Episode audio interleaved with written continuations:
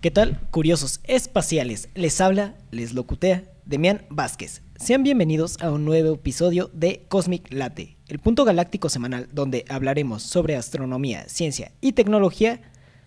Como cada semana nos acompañan Héctor y Mauricio. ¿Cómo se encuentran? Bien prendidos, bien dispuestos, bien atentos. Muchas gracias por permitirme estar el día de hoy nuevamente en tu en tu canal. Este, para mí es súper importante. Muchas gracias. No, hombre, y aparte nos acabamos de echar dos programones. Así Dos es, nos vamos, nos vamos echando volados a ver cómo nos toca en los programas y Pero- venimos hot. Venimos hot y dejamos lo mejor para el final. Venga.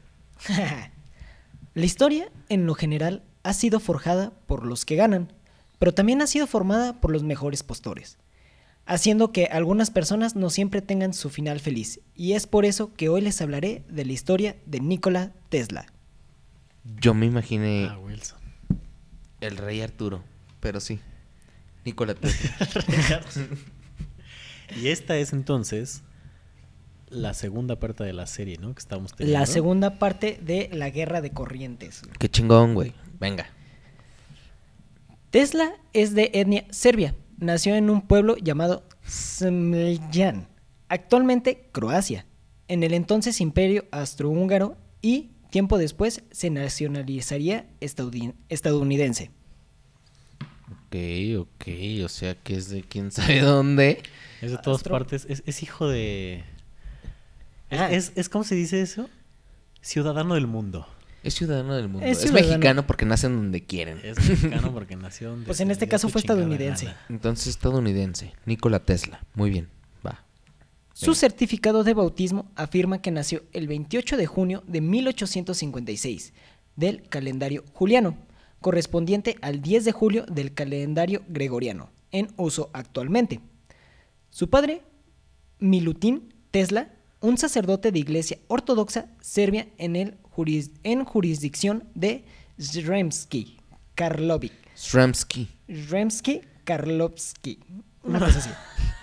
Cabrón. Su madre, Duka Mandik, una ama de casa de ascendencia serbia, que dedicaba parte de su tiempo como científica autodidacta y desarrolló de pequeños aparatos caseros.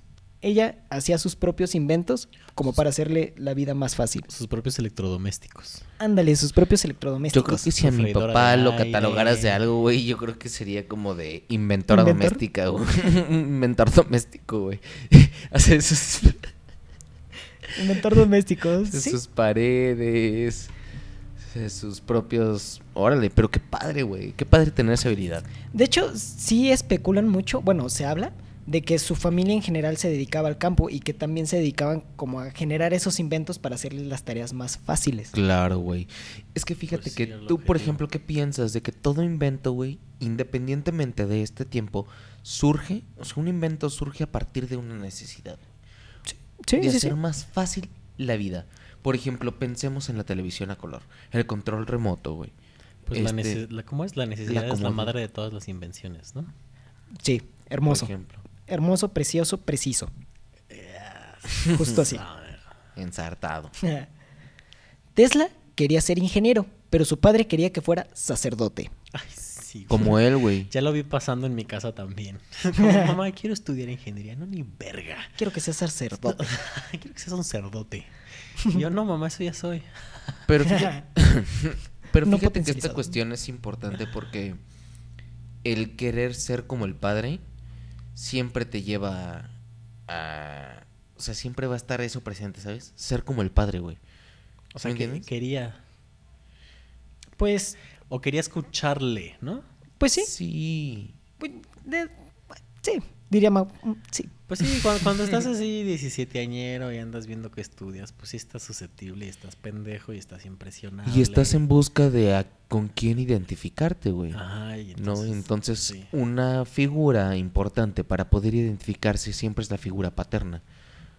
En tanto exista y en tanto esté presente. Por ejemplo, no sé qué tan. No sé cómo haya sido como la, la relación de Tesla con su padre, como para poder decir, ok, esto es importante, Claro. ¿no? Pues ahí te va mi ciela. A ver. A los 17 años contrajo cólera. Ya ya que él mismo Tesla. Tesla contrajo cólera, ya que él se A autonombraba como cazador de cuervos y de ratas. Era como No. esos asesinos en serie que empiezan a agarrar ardillas desde jóvenes Sí, no, pero no les hacía nada, o sea, nada más los cazaba, los tenía ahí como pues, y se mascotas tal vez. contagió de cólera. Posiblemente, Pero especulo. fíjate que antes la, la enfermedad de la cólera era una enfermedad psicológica y tenía que ver con el enojo permanente. ¿Qué es el cólera o Pues, la cólera? La cólera, según yo, sí es una enfermedad como algo que entra a tu organismo. Sí, es un- estuvo es- muy pero mal. es así como un virus, ¿no? Según yo, la cólera es un estado. Es como cuando Demian decía en tu episodio del matiz de las palabras que la gente se enferma de nervios. Sí, por ejemplo, exactamente. No me acuerdo, era un filósofo eh, eh, de la antigua Grecia. eh, eh, ¿Cómo se llama? Bueno, si alguien se acuerda, me hace llamar. Si alguien lo él- conoció, Él, hablaba, el beneficio él de la hablaba duda. sobre los humores. Y él decía que, por ejemplo, a partir de si, si te enojabas mucho o todo el tiempo estabas con un enojo constante, tenías una, perso- una personalidad colérica.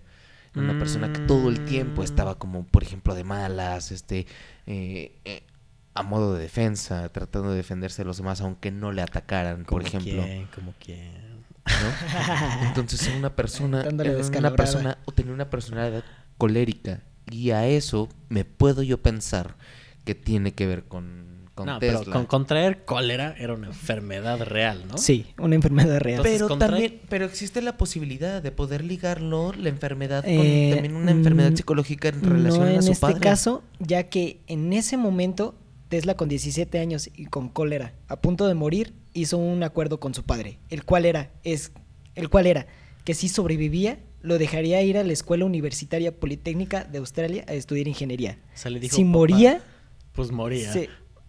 Sí, pues moría. sí, ya, o sea, el trato era Oye, pero está súper interesante. Pues es que es perfecto porque entonces solo iba a poder estudiar ingeniería. Nunca iba a ser sacerdote. Porque si moría, moría. moría. Y si vivía, iba a ser ingeniero. Este güey es Estaba predestinado. Este güey es la- No, no, no estaba predestinado. Ahí te va, güey. Güey, sí está bon- bueno, a ver, dale. Bueno, siento yo, A ver. Tesla, bueno, tal vez estaba predestinado, sí, pero la única manera en la que él podía hacerle frente a eso que él quería era contradiciendo al padre, pero tenía que ser una cuestión de vida o muerte. Pero, güey, la cólera es como la tifoidea y todas esas enfermedades, güey. Sí, lo entiendo, pero ¿cómo es de que tú dices, ok, si el padre le da, dices, ok, tienes una enfermedad Pues das como unas- bien cabrona y si te mueres, pues ya no... Yo creo que él como Pues es padre que- le ajá. intentó dar esperanza, ¿no? Sí, o sea, en plan, si ya estás en el lecho de muerte, si ya estás en cama, el papá le dijo como, mira, Simón, sí, mira, ojalá te pongas bien. Y si te pones bien, como soy tu padre y lo único que quiero es que estés vivo y sano, pues haz lo que quieras con tu vida, ¿no? Qué interesante. Va. No, se me hace muy chingón. Aprobado. Aprobado por la UNESCO. Va, con eso me, me doy por servido. Se acabó el programa. Gracias y hasta la próxima. Hasta la próxima. Ya en, 19 en 1875, mientras estuvo ahí, estudió los usos de la corriente alterna y algunas fuentes afirmaban que se licenció de la universidad, pero que no recibió ningún, ningún grado y no continuó más allá del segundo semestre del tercer, del tercer año, durante el cual dejó de asistir a clases. O sea, en seis semestres este güey inventó el futuro de la humanidad. Pero es que está cabrón, güey, porque también fue un joven. ¿Sí? Entonces el hecho de reprobar fue como de, pues, güey, y acuérdate que luego asociábamos la inteligencia con cierta tristeza. Entonces si uno está triste, no se puede concentrar Pues- y eso le llevaba a reprobar. Pues fíjate, güey, que según dicen, su hermano mayor era aún más inteligente que el mismo Tesla, güey. ¿Y ese güey qué hizo? lo Ah, mató, lo mató un caballo. No El caballo de la familia lo mató de una patada. No tengan caballos. Güey, si tú eres inteligente, sabes que no te le tienes que poner atrás a un caballo, güey. No, no sé cómo hayan estado. no es cierto. No es No, es cierto. No, sí, no, lo entiendo. Mahoma acaba cabrón, de matar por segunda vez al hermano de Tesla en una oración, güey. No, pero los accidentes pasan, güey. Pues, Pues ¿no? sí, y se, tu- se tuvieron que llevar al más coco. Está bien, mira, a lo mejor y como dice Demián, de verdad estaba predeterminado. Porque si todavía era menos inteligente que su hermano y sobrevivió al cólera, güey, algo quería el universo con este cabrón. Imagínate que su hermano se haya estado adelantando al tiempo, aún más allá de Tesla. Pues eso es un artista. Pues Tesla es un artista. Incomprendido en su época. Me gusta, me gusta. A ver. A ver. Tesla afirmaba que trabajaba desde las 3 a.m. hasta las 11 p.m., incluso domingos y días festivos. Después de la muerte de su padre en 1879, Tesla encontró un paquete de carta de sus profesores hacia su padre, advirtiéndole de que, a menos que lo sacaran de la escuela, su hijo moriría por exceso de trabajo. Como la carrera de arquitectura. Pues es que fíjate, güey. Trabaja de 3 Pero aún así te dicen, trabaja más, güey. En vez de preocuparse por tu salud. y aún Pero así es- te, re- te destruyen la maqueta. Pero por ejemplo, imagínate una vida tú, güey, trabajando de 3 a 11. No, pues la verdad es que con ese ritmo de vida aguanté yo creo que máximo tres semestres y ya. Pero O sea, lo que voy es de que no nada más puedes- puedes tener chance para una cosa, güey. Sí, y es Te la duermes escuela. a las 11, te despiertas tarde, desayunas, comes y empiezas a chambear. No, y obviamente yo estoy exagerando, pisteas. ¿no? Ajá, o sea, yo estoy Sí, exagerando, obviamente. Tenía Claro. vida personal y cosas, pero sí, o sea, Y este yo- güey sí de verdad estaba Claro. ya al borde Elevado. de la... Ajá. ¿Qué sería de la esquizofrenia? No. No, no, pero... Yo creo que de la obsesión por, por seguir en algo, yo creo que algo encontraba en ese trabajo que lo hacía eh, seguir adelante, ¿sabes? O más que Yo eso, a creo mí que me la- gusta imaginar, perdón, que él ya tenía este compromiso interno que decía como, le hice este juramento a mi padre de que iba a ser ingeniero si sobrevivía a algo tan fatal como el cólera. Lo Probablemente, sobrevivo, no me voy a rajar ahora, ¿no? No le voy a decir, quiero estudiar diseño gráfico. Mejor. Un beso y un abrazo a todos Sí. mis diseñadores gráficos allá afuera. Nada personal. Pero sí. seguramente el güey estaba bien impresionado, ¿no? De decir, no mames, ahorita mi papá me cuelga la verga. Yo creo que Pero- era- yo creo que Aparte, puedes dar en cierto punto clave. más sí. el entendimiento que tenía como una persona joven, más allá de la tecnología que tenía a su disposición. Wow. Sí, Sí, güey. sí, y era una persona pues muy inteligente. Al final de su segundo año, perdió su beca y se volvió adicto al juego. Durante su tercer año, perdió su asignación y el dinero de su matrícula, aunque más adelante se recuperó de sus pérdidas iniciales y devolvió el saldo a su familia. Prostituyéndose. Posiblemente ¿eh? estaba rostro. Ah, Porque Tesla. porque bobina de Tesla. Porque la bobina de Tesla. Mm, electrificante. Era como el vato inteligente, rebelde, güey, que todo mundo adora, ¿no? Era como, era como súper capaz, pero el güey era como, la academia es muy poco para mí. Era como, Posiblemente. estos güeyes, qué putas hacen Ah, en la ¿qué me van a biblioteca?" enseñar? Ajá, exacto. Mamá. No, no es cierto, no. Yo amo a Tesla. ¿Qué? ¿Qué? Mamador, pero amo a Tesla.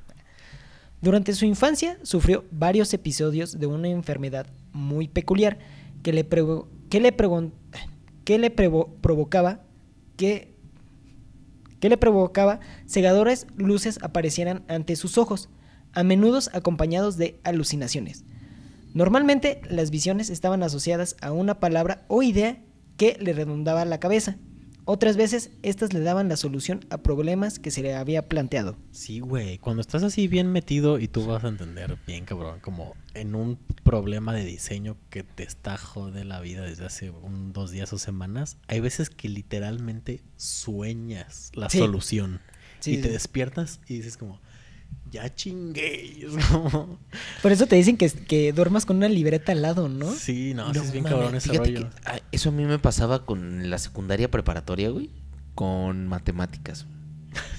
De repente me soñaba que lograba comprender un problema matemático de ¿Cuál es clavo a y mínimo decía, común divisor, no mames. Guau. Y lo soñabas.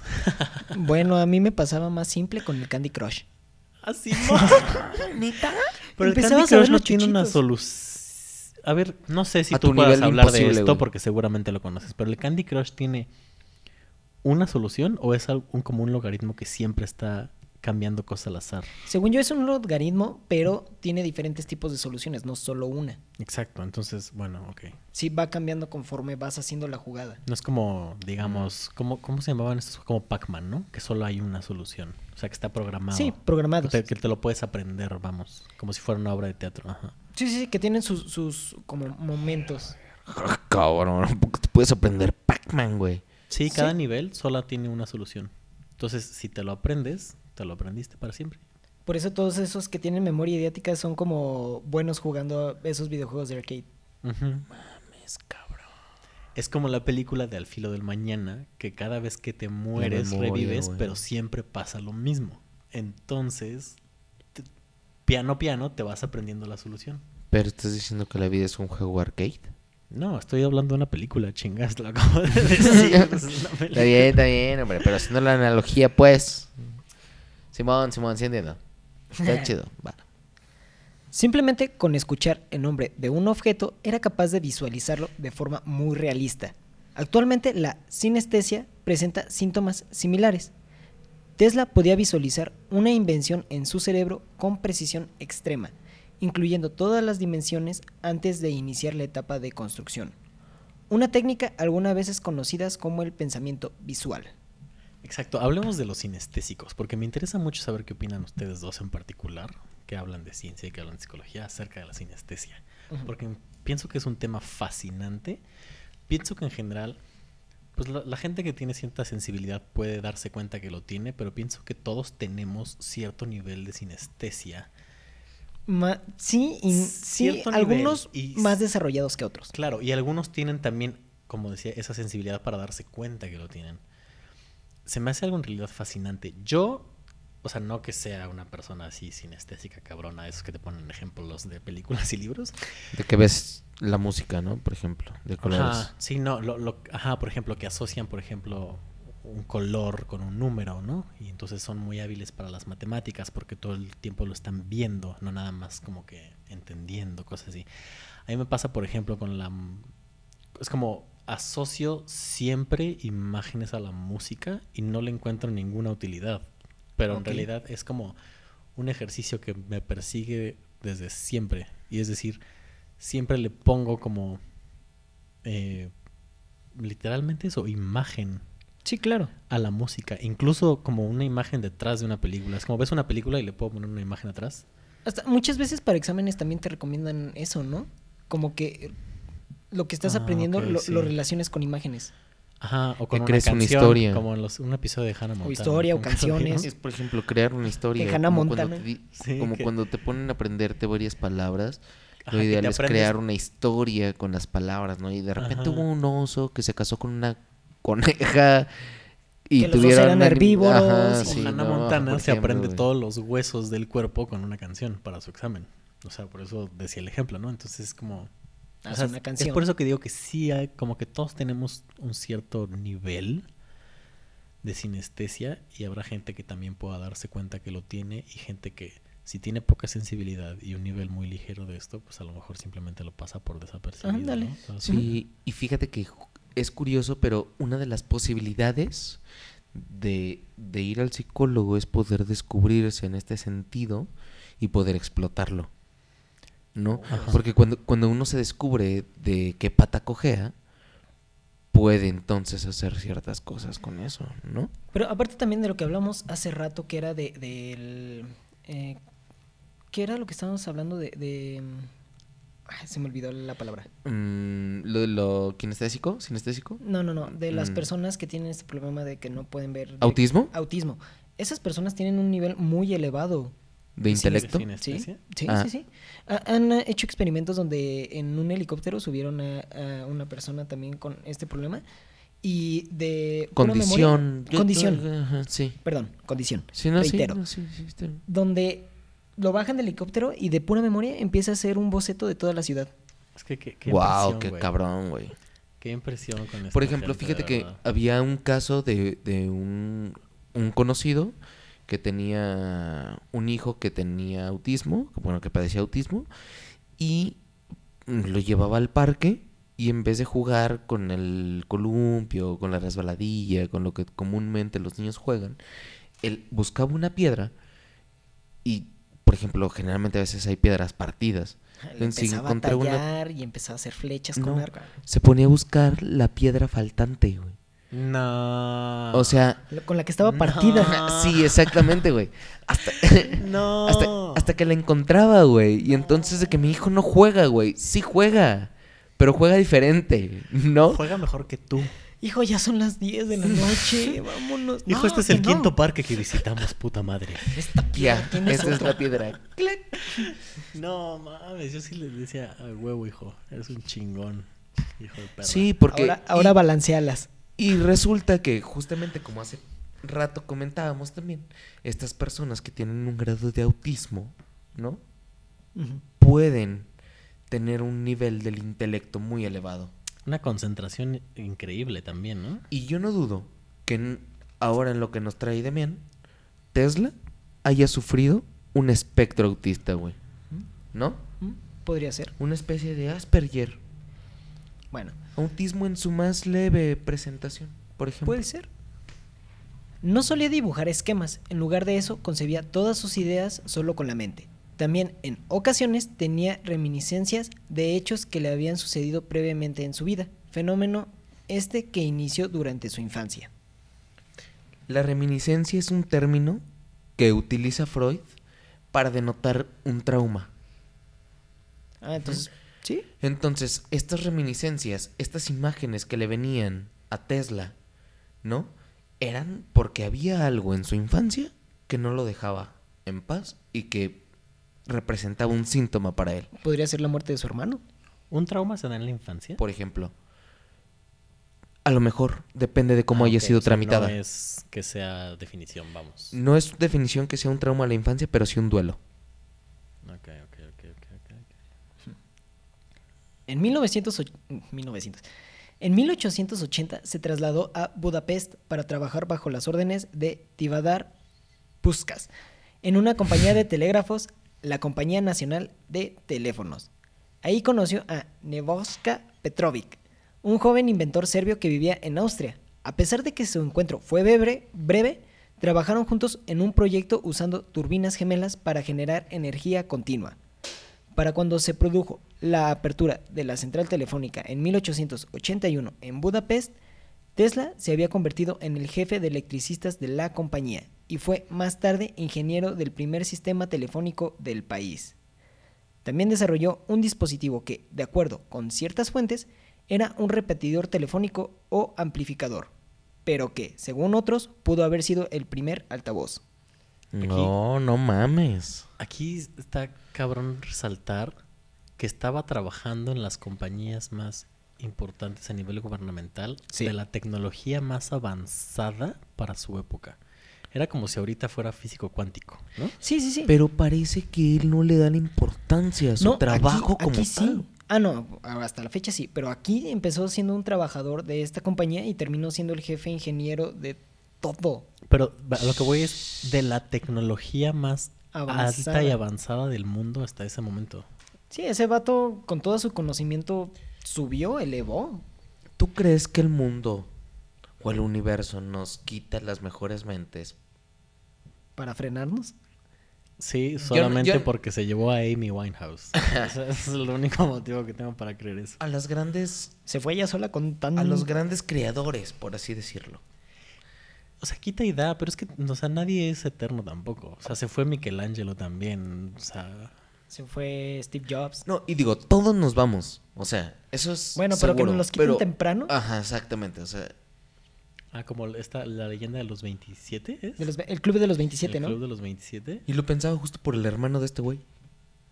Bueno, eso no fue los 27, pero sí. No, pero muere. Ah, sí, sí, y que decían que era un... Y que decían que era mucho más inteligente que Tesla aún, güey. o Sí, sea, no, ¿qué le hubiera deparado al mundo si este güey no hubiera muerto, por ejemplo? Si hubiera sido Tesla y no el hermano. Y aparte, ¿tú crees que Tesla no se hubiera sentido inconscientemente culpable por no morir él en vez de su hermano, güey?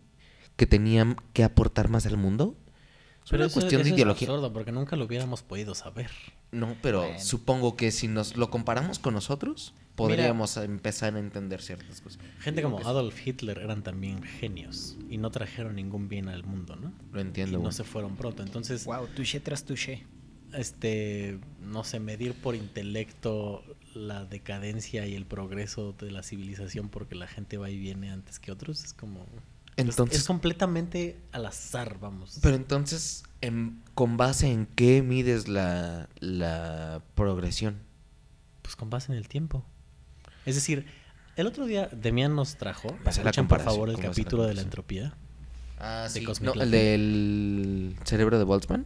Era el cerebro de Boltzmann. ¿no? Cerebro de Boltzmann. En el que hablábamos de conceptos, bueno, del concepto loquísimo que es la entropía. Y es que es justamente eso. O sea, es tanta variabilidad y probabilidad de que todo y nada pase que al final va a ir pasando, pero solo es cuestión de tiempo y no todos Sí. vamos a estar aquí vivos para verlo. Entonces, ahorita podemos hablar de cosas como historia y ver todo lo que ha pasado en el, en el Pasado. antes, porque se ha registrado, pero todo lo que viene después, Sigue siendo un misterio hasta que pase. hasta el día de mañana. Sucesos sucedidos o que van a suceder. Me, me hicieron pensar en, en una frase de Cortázar que dice, esto lo escribí mañana. Hoy no fío, mañana sí. Cortázar me la pela. Hoy no y fui. fue el lonchón, el de la esquina. Mañana, wow. Ahora sí, ya se acabó el programa. Muchas gracias por haber Aquí es donde venido. influye el cerebro de Boltzmann. Ay, te mamaste, felicidades. Lo que hacen dos chelitas, ¿verdad, señores? Y un tequilazo están cabrones. tequila. Por otro lado, Tesla nunca contraería matrimonio. Sí. Por otro lado, Tesla nunca contraería matrimonio. Tesla pensaba que las mujeres solo querían hacerse como los hombres en todo el aspecto y los logros. Con las siguientes palabras. ¿Estás listo? A ver, venga. De inminencia a odio total. De sus palabras vienen, el mundo ha experimentado muchas, gra- muchas grandezas, pero para mi mente la tragedia más grande es la condición económica actual, en las que las mujeres luchan contra el hombre y en muchos casos triunfan en usurpar los lugares a los profesionistas de las industrias. Esta creciente tendencia de mujeres opacando lo masculino es señal de una civilización deteriorada. Prácticamente los más grandes logros del hombre hasta ahora han sido inspirados por su amor y devoción a la mujer, la independencia y la inteligencia de la mujer para obtener lo que quiere en el mundo de los negocios. Está destruyendo el espíritu de independencia del hombre. El antiguo fuego que experimentaba una vez al ser capaz de lograr algo que impusiera y sostuviera la devoción de la mujer, se está convirtiendo en cenizas. Venga, tenía que ser un machito Machista. argüendero. Gracias, machitos argüenderos, por existir y por darnos la puta bombilla. Y en este caso, Una cosa no tiene nada que ver con la otra. y en este caso, el, el- el- el hermano, el que se murió antes, también, o sea, ¿qué? O, pues, o sea, Fail spam, ¿no? sí, no mames. me- por eso me encanta esto, ¿sabes? Porque hay como tanto de la vida personal de las Es como una moneda. de las figuras que conocemos que no conocemos, ¿me entiendes? Es como... Todo el mundo ubica a Tesla, pero nadie ubica quién fue Tesla, güey. O cómo Ujú. fue. Ajá, hablemos de José Guadalupe Posada en el episodio del día de hoy del Club de los Hostiles también, o sea, pasan a la historia por, por ejemplo. algo y no por otra cosa y te quedas como de... mm. A, a mí me debes eh, el desfile que le hicieron al pie de este... ¿Cómo se llama este presidente? Mm, el desfile que le hicieron al... El que perdió la mitad del país de México. Ah, Santana. A Santana. El desfile del pie de Santana. Eso, Ese eso güey, pinche vato hay que- que investigarlo, pero ese pinche vato también. O sea, y, y es, y eso que él ya es como villano nacional, ¿me entiendes? Ándale. es como el acertijo o el pingüino. es el Creo que villano más o menos nacional. entiendo tu referencia. Creo que sí. Pero bueno, o sea, wow. O sea, lo que acabas de leer, wow. ¿Qué año es esto? ¿1880? 1880, sí, sí, sí. Los ochentas del siglo pasado. Está cabrón. ¿Cómo? Está cabrón como este güey antepasado, está cegado profundamente por su privilegio. Tanto que le duele. Mm, sí, sí, sí. Literalmente se queja. Está cegado por su privilegio, por el contexto al- actual social, por la religión, güey. O sea, mm, ya me está dando ansia hasta.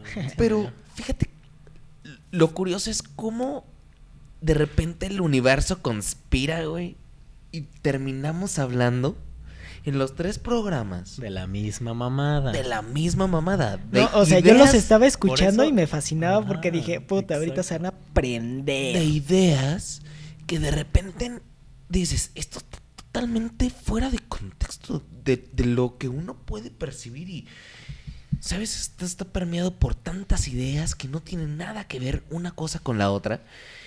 Pero, Están Pero ahí relacionadas. está, siempre güey. hablamos de la misma mamada. Es por eso que si nada más están escuchando Un uno de los tres programas, nada más están escuchando un tercio de la historia. Sí, güey. O sea, esto Este es un microuniverso. Estos ajá. putazos espaciales engloba todo. en junio de 1884 llegó por primera vez a los Estados Unidos a la ciudad de Nueva York con una fortuna que constaba con un poco más de 50 centavos y una carta de recomendación de Charles Batchelor, un antiguo empleador. Y durante su viaje Tesla perdió su equipaje. No mames. O es sea, que todas las putas aerolíneas son iguales, güey. Nunca confía nunca en una aerolínea. Bueno, creo que este fue en un barco. Fíjate que me, Sí, es cierto, ¿verdad? me, pla- 1880. me platicas de Tesla y es inevitable remitirme a ti, cabrón. Olvidas todo en todos lados, güey. Güey, pero si hola. No serás un cerebro escondido por ahí, güey, que ¿No serás un cerebro de Boltzmann? no serás un cerebro de Boltzmann escondido Navegando por ahí, por ahí, eh, esperando a que a ser descubierto, güey. Pues todavía me faltan millones de años para que me piensen. No me descubran. Ah, qué cálmate. Puta, tú empezaste, güey. Está bien, está bien. Yo nomás lo culminé. La carta de recomendación iba dirigida a Thomas Alba Edison. Bachelor escribió: Conozco a dos grandes hombres. Usted es uno de ellos. El otro es este joven. Edison contrató a Tesla para trabajar en su Edison Machine Works.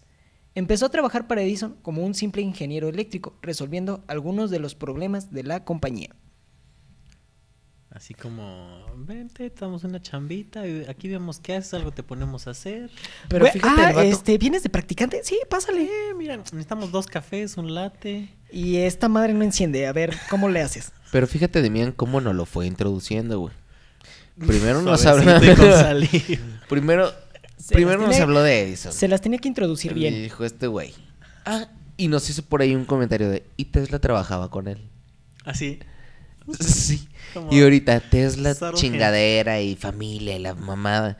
Y, y empezó a trabajar con Edison. Y dices, ah, o sea, Plot twist. plot twist. twist, güey. Chéquense que tienen que ver el pasado. Tesla mencionó la reunión con Edison. Fue un momento memorable en su vida. Estaba sorprendido de este magnífico hombre que sin ventajas tempranas ni entrenamiento científico ha logrado tanto. Y que era hombre. Y que era hombre. Porque malditas hombres que... ah, ¿Cómo eras malditas Acusáis mujeres al- que acusáis a los hombres? a los Como hombres sin Este güey razón. lo tenía todo al revés, güey, de verdad. Las, la, la Sor Juana. no, de verdad que... De verdad que Sor Juana tenía tanta razón. O sea, si Otro ya de por sí lista. tenía razón, era como... Es que esta mujer...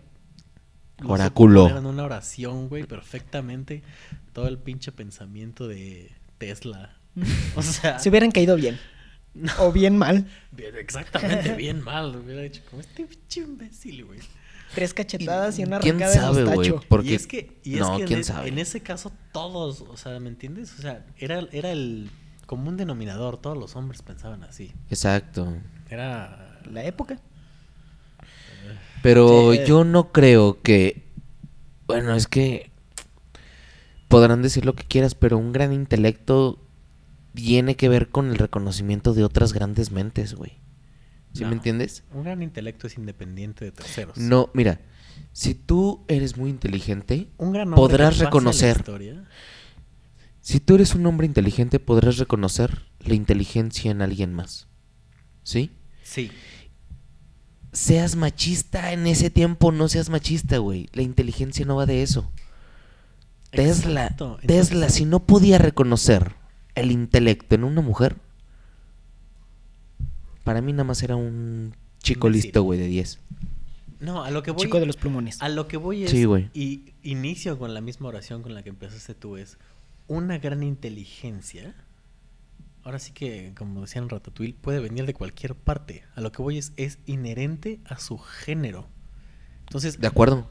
Sí. o sea, es completamente, y es una cosa de la que los tres estamos certeros, porque ya vivimos en el siglo XXI, pero este güey de verdad no creía, o sea, no podía concebir como una mujer pudiese ser más capaz que él.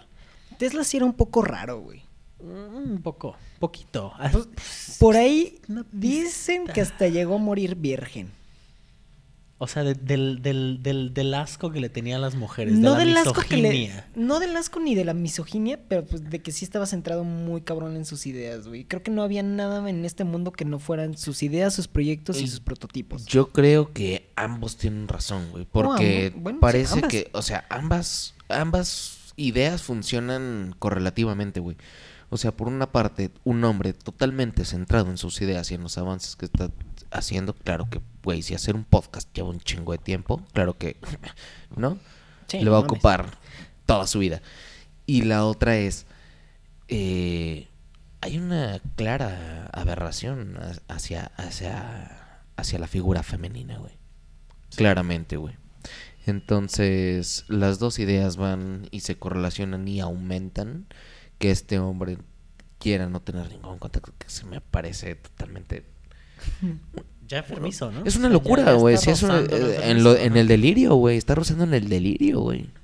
Pues Es algo que se, se separa de la realidad. O sea, tú te puedes dar cuenta en, en este momento que lo lees. Dices, "Mm, no.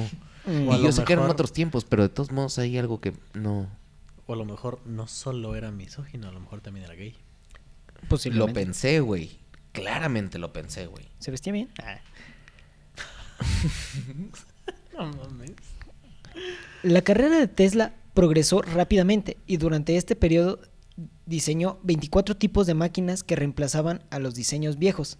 Se le ofreció incluso la tarea de rediseñar completamente los generadores de corriente continua de la compañía de Edison. Tesla afirmaba que le ofrecieron 50 mil dólares, que ahora más o menos son aproximadamente uno- 1.1 millones de dólares, por rediseñar los ineficientes motores y generadores de Edison, mejorando tanto su servicio como su economía. Así de que, mira, eres tan ineficiente y tan inservible que te voy a cobrar un millón de dólares por resolverte tu cacharro. Espera. En 1885, Dinero, güey. cuando Tesla preguntó acerca de su remuneración económica, Edison le replicó, Tesla, usted no entiende nuestro humor estadounidense, pero cuando te vuelvas un estadounidense en todo el sentido de la palabra, apreciarás una buena broma, rompiendo así su palabra. Y ahí nació Adam Sandler. Yo, ¿puedo? ¿Puedo decir algo? No, no puedes. Así pues, Fíjate que, fíjate que. Ahorita te acuerdas lo que decíamos de la psicosis, que no entienden, o del autismo, ¿te acuerdas? Lo que decíamos del autismo, que no comprenden metáforas. Y al no comprender metáforas, no comprenden chistes. Ay, güey, pero cuando te ofrecen varo por solucionar un Entiendo trabajo... que algún chiste popular así colonial en Estados Unidos no lo entendamos, güey. Pero si es un chiste, un chiste. Güey, dentro la de tu persona- trabajo si te dicen, te voy a pagar No, tanto pero por entre hacer un... países el humor es muy distinto. Porque sí, nos reímos pero de se cosas muy entiende. diferentes. Porque generalmente después de hacer un chiste te ríes, güey. Sea gracioso o no. Excepto mi maestra de la secundaria de matemáticas. Esa mujer no tenía sonrisa. Así. Mi maestra de secundaria de química tampoco tenía sonrisa. Pero, Yo contaba- digo- pero era muy graciosa. Haciendo era un lo- era análisis lo así rapidito, rapidito. Cuenta con un intelecto demasiado alto, incapaz, dentro de lo que nos traes, de simbolizar un chiste, ¿no? De metaforizar un chiste, ideas que rozan en lo delirante. Resumen, posible psicosis. Pues Eso no le quita todo lo bueno que haya sido. sí, por no, pero pues aún así, yo creo que en una compañía cuando te dicen no te voy a pagar, todo lo malo. Diagnóstico, Bueno. nada más. es que tenemos un psicólogo aquí. Ah, te creas. Ya no lo invite. Bueno, Ya no voy a venir a la, al alber. Te me voy a meter. ya nunca se va a volver a meter a la alberca del conocimiento. Y bueno, después de esta broma, Tesla renunció inmediatamente y así pues, necesitado de trabajo, se encontró a sí mismo cavando zanjas para la compañía de Edison por un corto periodo de tiempo, que provocó, que aprovechó para concentrarse en un sistema polifacético de corriente alterna. ¿Qué es un sistema polifacético de corriente alterna?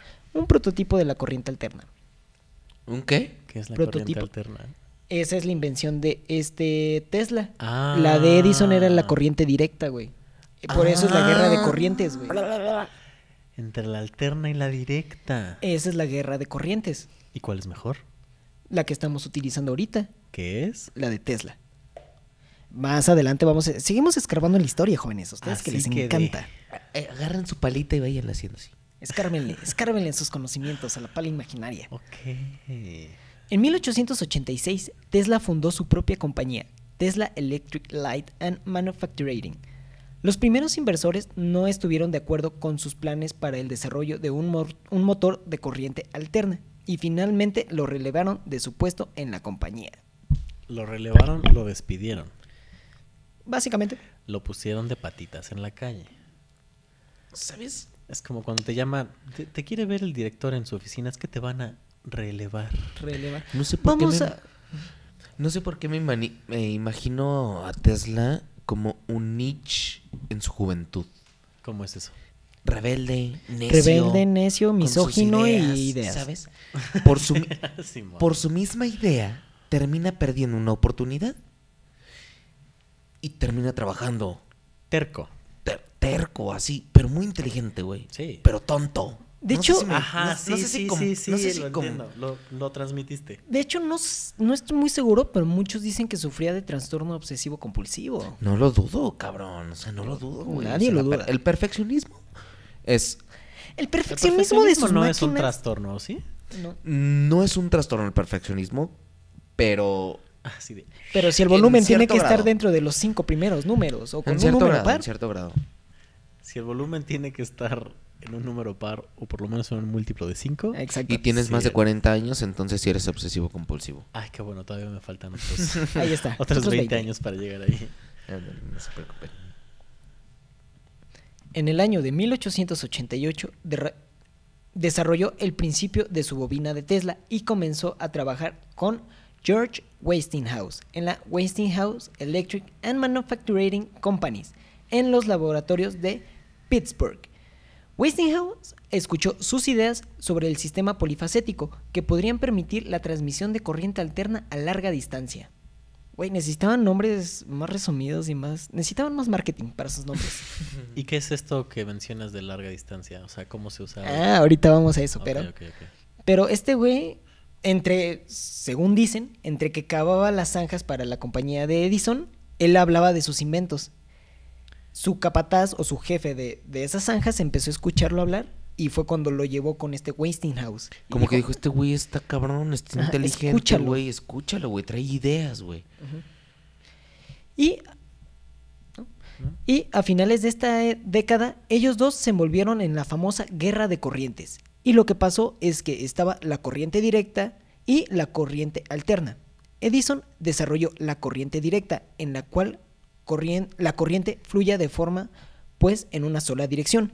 Y en los primeros años de la electricidad era como la más estándar. Ajá. Y el problema es que no se puede transformar en altos voltajes o bajos. Y Tesla creía que la corriente alterna era la solución a este problema, ya que la corriente alterna va cambiando cada cierto tiempo. Ok. Es por eso cada vez que ustedes van caminando, es que tercer mundo, vemos estos postes con alambres y vemos que ahí hay una caja que Ajá. es el regulador de ese voltaje para hacerlo consumible a los hogares.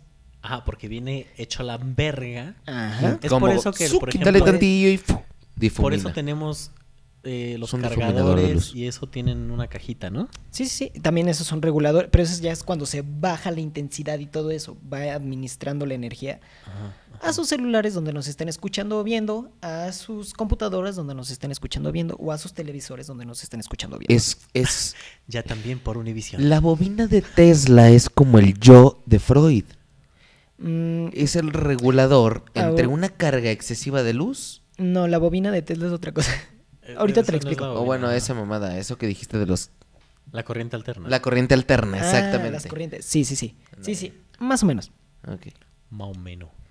La realidad es que este sistema de corriente alterna de Westinghouse era más barato y por lo tanto podía bajar los costos de suministros eléctricos. Esto llevó a que esta compañía ganara múltiples contratos municipales.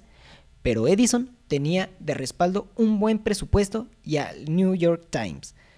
Cuando Westinghouse intentó Nada más, entrar... nada menos. nada más y nada menos. Cuando Westinghouse intentó, intentó entrar a Nueva York, los políticos le dieron la espalda, siendo obligatorio, haciéndole obligatorio el utilizar cables suspendidos, mientras Edison le permitían tener cables subterráneos. O sea, le daban preferencia a Edison porque era el que siempre había estado Y y, era el confiable y bla, bla, bla. 1880 y pico, ¿no? Ah, Mientras tanto, en San Miguel de Allende, hasta hace cinco años, tuvimos Seguimos corriente este, subterránea. ¿Hasta hace Eh, cuántos? Hasta hace como 5 o 10 años Más o empezaron a menos. pasar los- la corriente de los cables Por abajo. al- abajo de la tierra. ¿No te acuerdas? Ah, sí me acuerdo que tenían un desmadre. Ah, pues eso era nuestro 1880. Guau. Edison no podía refutar el uso de la corriente alterna, pero sí detectó correctamente sus riesgos, siendo una vez que un caballo pisó un cable de corriente alterna y murió, y murió junto con su jinete. pues sí. Pues sí, putazo. Es como cuando un arquitecto se muere en las escaleras de su propia obra, ¿no? Ah, pero viste, creo que tú Wow, compartiste un pequeño corto, güey. Sobre Facebook. que en Facebook Sobre- es un grupo de, de obreros que están construyendo una casa y que desde el segundo piso uno se cae y muere en la construcción. Y entonces como Ah, una película. Es como un esa largometraje, güey, Se llamaba obra. ¿Cómo se llamaba esa película? Ni siquiera me, me enteré si ya salió o va a salir. ah, creo que no, ya salió, güey. Nunca la vi, coño. Sundance, no sé qué chingados ahí se presentó. Sí, y, y la película va de eso, ¿no? De que, de que el, el albañil muere en la obra. Muere en la obra. Pero nadie, justamente, pues, todo está de los permisos, este pedo, como que no. Sé, está... Pero bueno. Brown realizó una, pu- una publicación en el New York Times. Se le retó a Westinghouse en el, en el uso básicamente... Brown realizó una publicación en el New York Times. Se le retó a Westinghouse en un duelo que básicamente consistía en pasar ambos tipos de corrientes a través de sus cuerpos. No mames. No mames, no. Sí, güey. Pues muéranse. No, pero. No. ¿Qué? Pues muéranse, güey. Sí, nada más así lo, lo publicó en el New York Times, así como de, hey, güey, te reto a que, a ver... qué-". Pero nadie aceptó esa mamada. No, pues no, evidentemente no, qué bueno, güey, si no se O sea, chamuscaban. chicharra, pero. Y ahí te va, Eso sí que estén Ahí te va. pendejos, güey. ahí te va, ahí te va. A Brown se le ocurrió la idea de usar corriente alterna para ejecutar criminales, de lo cual Edison quedó fascinado con la propuesta. Y cuando el estado de Nueva York sentenció a William Kembler a una muerte, decidieron que sería el primero en morir en la silla eléctrica. Arthur Souskin, al que se le considera el padre de la silla eléctrica, era un, era un dentista que se le ocurrió la idea mientras trabajaba en el comité del estado. A ver. William Kemper Ajá, Kembler. Era el que estaba sentenciado a morir. era un que asesino salió serial en, la- Mindhunter. En la serie de Mindhunter, ¿no? El primero en morir en la silla eléctrica. Espera, espera, espera. ¿Es el déjame- asesino serial? Déjame Sí, continuar, déjame sí, continuar, sí, déjame sí. continuar. No mames, pero ¿a poco. Tras 17 segundos con corriente, con corriente alterna atravesando su cuerpo, su mano se puso tan tensa que derramó sangre y su cara contorsionada se dio y con su cara contorsionada se le dio por muerto. Mientras Arthur celebraba su invento hablando por años de estudio y trabajo para llegar a una civilización más, ala- más elevada, Kembler empezó a gritar y a jadear por aire. Pero no, no estamos hablando de la misma persona. No. Ah, ¿no? Porque la serie de Mindhunter también entrevistan a Charles Manson. Y Ah, ese no, hombre entonces- es mucho, muy, muy, muy, contemporáneo. sí. Ah, no, nosotros estamos hablando de 1800. Ajá, Yo, es principios que de yo dije 1900. Kemper, Ajá. No, el otro el- se llamaba Edmund Kemper. Edmund ¿no? Kempler. Este es y con este B. William Ke- y es Kembler. con L, ¿no? Kembler. Kembler. Ah, bueno, entonces si te apellidas así, ya sabes cuál es tu chamba. Sí. Probar nuevos. Ya, ya no tienes que hacer examen de. ¿Cómo se ¿Tienes exámenes que te en la prepa para saber qué carrera tienes que hacer? Ah, un examen de ah, ah, Posicionamiento. aptitud. Ajá, de aptitudes para ver qué, qué tenías que estudiar. Pues ya eres asesino serial, papá. Ya lo traes en Luego, los luego. Edison dijo que matar a criminales con electricidad era buena idea, evitando así mismo el sufrimiento. No mames. O sea, pues no voy a decir nada ya. Ya dije mucho, este güey es raro. No puedo cambiar nada de lo que pasó, pero bueno, ahí lo tienen. En fin, Para- solo queda suspirar. Para culminar la guerra de corrientes fue que en 1893 la compañía de Energía de Niagara Falls le otorgó a Westinghouse un, un contrato para generar electricidad ut- utilizando las cataratas del Niágara para establecer al condado de Buffalo de energía. Aunque muchos dudaban de que esto se pudiera realizar, Tesla estaba convencido de que podría abastecer a toda la costa oeste usando estando de lo- a toda la costa este de los Estados Unidos utilizando esta energía con las cataratas del Niágara. O sea, y ya habíamos huevo que hablado sí, de esto. O sea, qué pitos con el mundo, porque ya en 1800 y tantos, empezando en 1900, ya hablábamos de energía sustentable. Ujú. Y Sí, valió sí, sí. para pura ñonga, ¿no? Exacto. como- En una de esas entrevistas con Tesla estaba hablando de cómo podías tener energía ilimitada y a la hora que le preguntan, pero ¿y cómo lo vas a cobrar? Es como de, no, no se puede cobrar. Sus acciones y sus y las personas que le estaban financiando hacia abajo. Ay, no, güey, es que de verdad somos una mierda. El 16 de noviembre de 1896, Buffalo, Nueva York, fue iluminado por corriente alterna producida por las cataratas del Niágara. Así Tesla ganó la guerra de corrientes, pero perdió todas sus patentes cuando Westinghouse tuvo que negociar con General Electric. Mira, yo insisto, para ganar hay que perder, güey. Uno no puede llegar a la victoria sin golpes, güey. Pero aún así también fue como lo que más le pegó a Edison, que este Tesla haya ganado Claro. la guerra de corrientes. Claro. Pues sí, Y qué bueno, pues, eh, güey. Justo en su. ¿Y ya cuántos años tenía entonces este ¿Tesla? Tesla, para esta época? ¿En qué año dijiste que nació? Tesla uh, nació en el... uh, déjame ver, déjame ver. Se me fue, güey. Es que estoy bien adentrado en la historia. 1800. 56. Ah, o sea, ni siquiera era un anciano. No, era un joven, güey. Este güey era un joven. Mientras Edison ya era un Sí, anciano. Edison ya era un anciano, güey. ¿Y, y traes la historia de por qué Elon Musk le pone a su empresa Tesla? Yo creo que es un poco más como esa visión de futurismo que también quiere darle este güey. Que es Pero- como que porque que justamente Tesla estaba como terco e insistente en que hay una mejor manera de hacer de vivir. esto.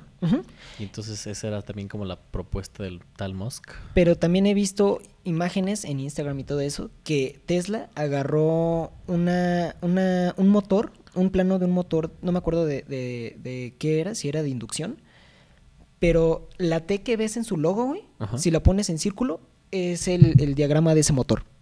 Ah, mira. Él nada más agarró una fra- un fragmento No para hacer la T. de Troy. No este de Troy, este de, de, De la, cosa cuando de gira inducción. eso, así. Un, un nuevo abrazo y un nuevo beso gira. a todos nuestros diseñadores gráficos. Gracias por hacer, por, por darle tanto significado a los símbolos que vemos todo el día. Pues bueno, Eso que escuchan es el bellísimo sonido de San Miguel de Allende. Ya llegaron por nosotros, ya nos tenemos que ir, tenemos que recoger todo esto. Y Adiós. ya están aquí los tránsitos. Entonces, Me vino a recoger del cerezo. Westinghouse tuvo que negociar con General Electric, ya que realizó otro escándalo mediático por los malos manejos administrativos de Westinghouse, para que sus acciones bajaran y obligarlos a venderle las patentes de Tesla. Tesla, al negociar con Westinghouse, rompió su contrato, salvando la compañía ya que no tenían para darle pagos ni regalías. Y finalmente, el 7 de enero de 1943, Tesla falleció a la edad de 86 años a causa de una trombosis coronaria en la cama del hotel del New York, donde vivía, donde él vivía. ¿cuántos años, perdón? ¿A los cuántos? 86 años. Dos días después de su muerte, el FBI incautó todos sus papeles en su cuarto. Tenía más de 700 patentes, incluyendo el motor eléctrico moderno, el control remoto, la transmisión inalámbrica de energía, láseres, radares, iluminación de neón y fluorescente, fotografías de rayos X, vacío inalámbrico, odómetro y obviamente la bobina de Tesla. Y, las Bluetooth, güey. que te dan en el antro que las partes y brillan. ¿También? Gracias a Tesla estás echando pari. ¿Neta? Sí, güey, esas son las luces neón, güey. Ah, ¿de verdad? No, Pensé no, que no, el la- neón era con no las que neón. rompes, pero sí son las que son como de luces así como mm, como las oscuras, que son Ah, como, ¿como morados, negra? amarillos, ándale, que florecen con esos tubos que dicen. Ah, ¿Qué dice? guau. O sea, bueno, pues sí, supongo que fue el padre de todo esto, ¿no? Que ya Sí, se claro. fue perfeccionando. Él lo patentó, güey. Oye, ¿y hay alguien que a la fecha viva de todas estas patentes? Seguro sí. ¿Tuvo descendencia? Ah, no, que murió virgen. Puede ser, no tuvo descendencia, güey. Entonces, y, o sea, hubiera, ahorita seguiría fácil alguien. Es lo que te de digo del universo. patente, ¿Crees que nos quita lo grande, güey? Pues. ¿Qué Y- pensar? Pues con su fallecimiento es como terminamos este tema. Espero que les haya gustado y si me lo permiten les traigo otros datos que les puedo dar ya que también nos hemos extendido como en otros programas. A ver, a ver. ¿Sí, sí, sí, jalan? Sí, unos datos cósmicos express. Jalo. Ok. Ahí les va Express. En 1898 Tesla hizo una demostración del primer bote funcionando a control remoto. Esto fue en el Carnell Electrical Ex- Exhibition, exhibición realizada en el Madison Square Garden. O sea, este güey ya estaba utilizando a control remoto en 1898, güey. Y hoy en 1898. día lo que te traen de reyes, güey, cuando tienes seis años es un pinche cochecito control remoto, güey. Y eso que eso es de nuestra generación cuando éramos niños. Los niños de hoy ya les traen un puto. O sea, ya reciben tecnología mucho más Sí. avanzada de Día de Oye, bien, pero ¿qué pasaba con estos avances tecnológicos tan El importantes? FBI y se la quedó. Te lo acabo de decir. Es que putos gringos. Y eso que este güey ni americano era. ¿Se naturalizó o se ¿Se nacionalizó? naturalizó? Sí, Ah. se- bueno, se nacionalizó. Pues entonces, entonces pues, sí, pues le pertenecía al Estado, vamos. El año siguiente, Tesla se mudó a Colorado Springs para construir una torre de alto voltaje y al- alta frecuencia para el gobierno estadounidense, con el objetivo de desarrollar la transmisión de corriente eléctrica de forma inalámbrica, usando ondas de vibración de la Tierra para generar energía eléctrica limpia e ilimitada. En esta torre, Tesla logró encender 200 lámparas sin cables a una distancia de 25 millas. ¿Cuántos serían 25 millas en Un kilómetros? putero de kilómetros, güey. O sea, güey, si lo puso, ¿qué te gustan? Los Picachos, güey, de seguro pudo iluminar Querétaro, San Miguel, Celaya y Dolores, güey. Verga, puto güey. pedo si alguno, no güey. conoces el Bajío, agarra un mapa. Bueno, sí, para darte un ejemplo. Pero, no mames. O sea, acabas de comprarte una cajita con bombillos y en eso ¡fuck! se prenden, güey. Revelación divina. Oye, ¿y quién inventó? Bueno, esto no sé si es un invento per se, pero ¿quién prototipó las luces de Navidad para los arbolitos? No sé, güey, pero de seguro fue alguien que no sabía qué chingados estaba haciendo porque has visto cómo se incendian junto con el árbol de Navidad, güey. No, bueno, sí sabía que estaban haciendo, porque lo, logra- o sea, lo hicieron. Sí, lo lograron hacer. O sea, era como tecnológico en su momento, ¿no? O sea, no había LEDs, vamos, o sea, era como. Era Sí, poner también- un cristal de un color, güey. Yo también considero que es un invento totalmente actual. Eso ya es ya muy, muy posterior. posterior. Es que es una serie, güey. Por eso es serie navideña, porque es una serie de conexiones entre luces. Claro, ya entendí. Sí, como los ejercicios que te ponían a hacer en la prepa, ¿no? Como Ándale. que- Ajá. Que los hace seriados. Y aquí les va el dato más cabrón. Yo no Carta- entraba a clases en prepa, o sea, ya no sé qué estoy diciendo. Aquí les va el dato más cabrón. Carta al New York Times, 23 de mayo de 1909. Y dice así. Estimado editor, de toda la evidencia de la mente estrecha y la locura, no conozco a alguna mayor que la creencia estúpida de que este planeta es el único que alberga vida, y que todos los demás cuerpos celestes son masas de fuego o de hielo. Ciertamente algunos planetas no están habitados, pero algunos sí. Y entre estos debe de existir vida bajo todas las condiciones y fases de desarrollo. Y hay muchas otras razones para considerar que otros planetas pueden albergar vida. Para estar seguros no tenemos pruebas absolutas de que Marte está habitado, pero hay métodos para ponernos en contacto con otros planetas. Aunque no es fácil en su ejecución, es sencillo en principios. El aparato es mi transmisor eléctrico. Firma Nikola Tesla, un hombre loco. Pero que hablaba ¡Guau, de qué? cabrón! Hablaba como de un walkie-talkie. Yo creo que ya estaba hablando ¿De un como de un radio? radiotelescopio, güey. O sea, wow. No sabes, güey. No sé qué es. Déjalo es como a la imaginación. Es como. ¿Qué es un, Un radiotelescopio? puro escritorio. Es como un puro. escri- Es como ¿Han un visto micrófono esas bocina. imágenes? No, ¿han visto esas imágenes que son como satélites, güey, con que van moviéndose hacia ciertos puntos? Hay muchos videos e imágenes, güey, donde pasan y esos son radiotelescopios. Ah, claro. Pero, no, o sea, digamos, no lo inventó. O sea, pero como Tenía que como lo las planteó bases. las bases para esto. No, dijo, "M- l- mi aparato, güey. Él tenía uno, él ya se había hecho caseramente uno, güey. Su, su- y también Sí, ahí chiquito, calentaba güey. su pan, seguramente. Seguramente, güey. Sus tortillas. Así es. El atún, lo que tú quieras. Pues bueno, habíamos terminado el tema, pero con estos datos que me dieron la oportunidad de compartirles, culminamos finalmente. Muchachos, compártanos sus proyectos, por favor. Pues Venga. Escúchenos acá en Matiz de las Palabras, donde se discuten cuestiones psicológicas a partir de textos literarios y casos reales. Y si les gusta escuchar discusiones entre Mauricio y yo, también escuchen el Club de los Hostiles, porque él es el más hostil de todos. no, No. porque en en el Club de los Hostiles hablamos de temas de historia de México, se pone muy bueno, aprendemos todos y está chingón. Y pues nada, hasta la próxima semana. Síganos en, Síganos en Instagram, síganos en Facebook, estamos como tres y medio punto estudio y escúchenos siempre en YouTube y en Spotify, ya se lo saben, anchor.fm también. Y pues nada. Es todo. Y pues agradecerte una vez más, Demian, por haber traído hacia nos, nuestros órganos auditivos Hacia sus tímpanos. algo así que me quería en tu programa así que me retumbara el cráneo y lo has conseguido, tío. Gracias y espero que ustedes también. Hasta la próxima, chao. Nos despedimos. Chao.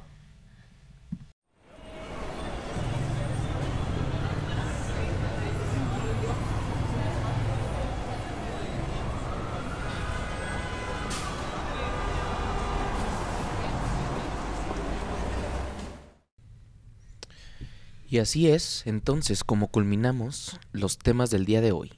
Estamos arrancando con todo y estamos estrenando equipo y video en YouTube. Todo gracias a CEPCO. CEPCO es un centro de consultoría y psicodiagnóstico eh, dedicado a empresas, al sector educativo o al sector individual. Te pueden, pueden brindar psicoterapia individual, grupal o de pareja. Entonces, este, ya saben, por si tienen problemas con su familia, Por si creen que necesitan ayuda, no duden en contactar a CEPCO, es de las mejores opciones para que los apoyen. No duden en contactarlos al teléfono de 415-566-4015. Igual aquí abajito les vamos a dejar este teléfono y, y página web. Y también, por último, no se me olvida, queremos dar las gracias a todos nuestros amigos que nos han escuchado y ayudado a compartir el proyecto de tres y medio. Yeah. Y gracias por compartir este proyecto que está pues creciendo, gracias por el cariño que le están dando, es hermoso que lo estén apoyando. Muchas gracias a todos ustedes que nos escuchan también y no olviden de seguirnos y likear.